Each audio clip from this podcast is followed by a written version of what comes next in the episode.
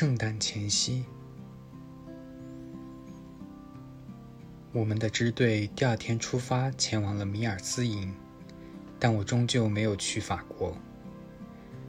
我们在长岛度过了寒冷的一个月，带着钢盔上了一辆运输车，然后又出发了。再也不会有战争了，我错过了战争。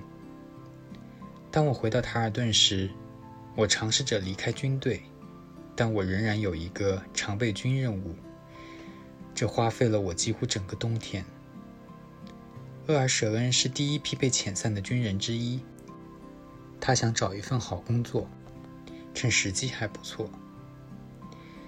艾丽没有明确表态，他怎么看待他直接找工作的问题，但他们之间仍有一个共识。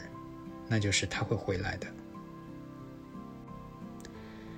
到今年一月，占据这座小城长达两年之久的军营，由于逐步解散，正开始衰落。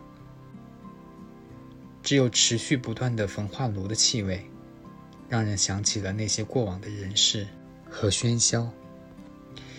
那些正规军官同样因为错过战争而心怀不满，同时。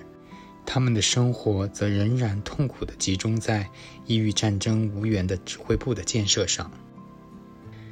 现在，塔尔顿的年轻人开始从世界的各个角落汇涌归来了。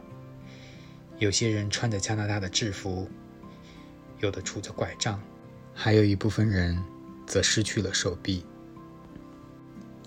刚回来的一个营的国民警卫队正在大街上列队游行，以缅怀逝者。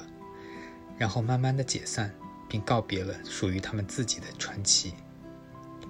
他们前往当地商店的柜台，出售着那些过往相关的物件和故事。只有很少的几位身着制服和晚礼服的军官和姑娘们，糅合着音乐和夜色，出现在乡村俱乐部的舞会上。就在圣诞节的前一天，比尔·诺尔斯。突然回来了，并且出人意料的在第二天又离开了泰尔顿。不是他给艾丽表明了自己最终的决定，就是艾丽终于下定了决心。我有时会在他不忙着照顾萨凡娜和奥古斯塔退伍归来的英雄时看到他，同时我觉得自己像个不受关注的幸存者。我确实如此。他在等厄尔舍恩，而且内心里充满了无限的不确定性，所以他不愿意谈论这件事。